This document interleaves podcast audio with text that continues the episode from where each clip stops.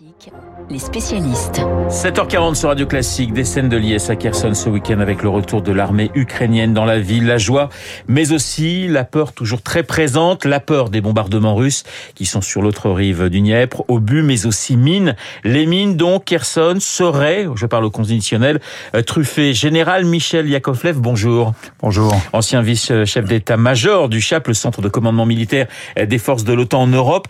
Quelle est la priorité à Kherson de l'armée ukrainienne aujourd'hui Bon, la priorité, c'est, elles sont multiples hein, déjà.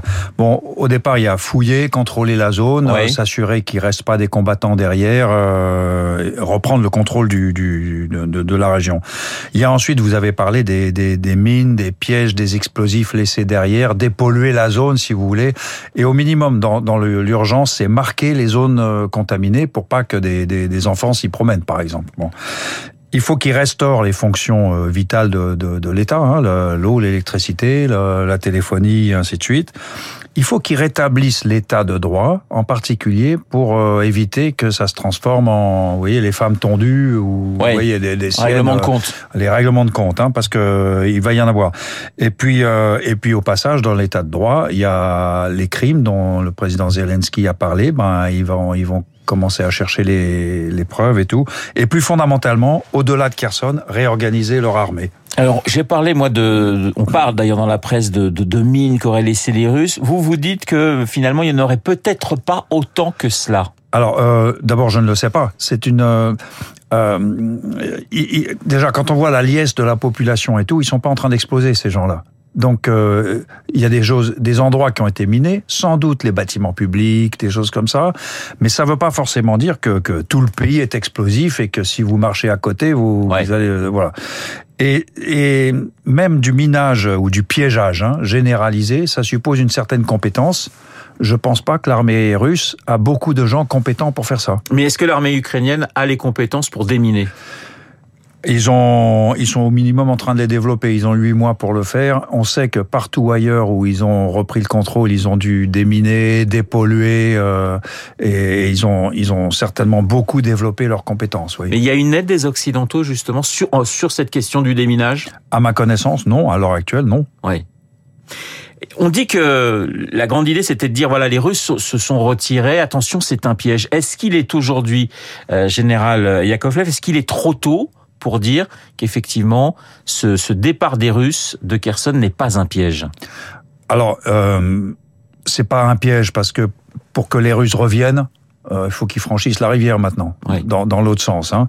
Euh, donc c'est hors de portée. Alors maintenant, ils peuvent bombarder, c'est vrai. Maintenant, s'ils bombardent, ils peuvent prendre des bombardements en retour. Donc, euh, donc euh, non, c'est bon, c'était un départ et puis c'était un départ. Puis voilà. Sur les atrocités commises euh, par les Russes, le président Zelensky accuse vraiment le, les, les soldats russes. Il est trop tôt aujourd'hui pour pouvoir affirmer ce genre de choses. On n'a pas encore les preuves. Ça va être un travail qui va être long, comme dans les autres villes qui ont été libérées par les Ukrainiens les mois précédents. Oui, c'est un travail qui va être long. Ensuite, on peut, par exemple, découvrir une atrocité. C'est pas la même chose de savoir qui l'a commise. Ouais. Et euh, d'où euh, ce cycle de vengeance possible, euh, etc. Alors là, par contre, on les aide. Là, il se trouve que la gendarmerie française a une mission euh, en Ukraine qui fait la, euh, qui, euh, ah, comment on appelle ça? Enfin, bref, qui, qui, bah, qui fait les enquêtes. Ouais. Vous voyez, et, euh, et on est les seuls à le faire. On est les seuls, il y a- les Français. a- Oui, il y a une grosse aide, euh, une mission de la gendarmerie. Mon général, vous avez dit il y a quelques jours que Poutine avait perdu la guerre, mais qu'il ne le savait pas encore. Oui, je, je maintiens. je Ouais. maintiens. Il y a une différence entre la guerre est finie et la guerre est perdue. Vous voyez, la- Hitler a perdu la guerre à Stalingrad, en gros. Vous voyez, Euh, le général Lee a perdu la guerre, les sudistes hein, dans la guerre civile américaine, la guerre de sécession, ils ont perdu à Gettysburg et la guerre a duré deux ans. Ouais. Vous voyez, donc euh, je pense que je suis convaincu que les Russes ont perdu la guerre. Simplement, euh, elle n'est pas finie. Est-ce que le, le, le succès de, de, de Kherson pour les Ukrainiens change la donne et pourrait permettre d'entamer enfin des négociations? Alors, pour entamer des négociations, il faudrait que les deux camps veuillent le faire. Aucun des camps n'a intérêt à le faire dans sa perception de la situation du, Ouais. du moment. Du point de vue du président Poutine, il est convaincu que le temps travaille pour lui. Donc, euh, donc il attendra.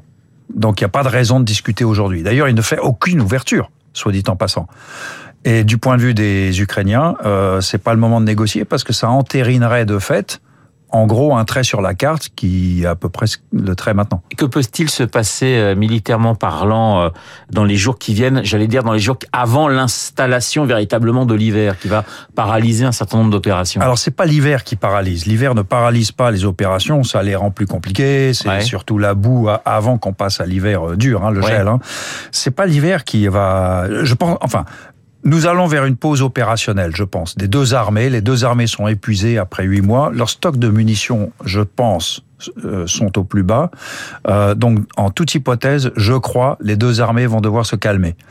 Euh, et ça va durer quelques mois. Et ce n'est pas lié à l'hiver c'est lié aux consommations de munitions, c'est lié au besoin de réorganiser les forces. Euh, voilà.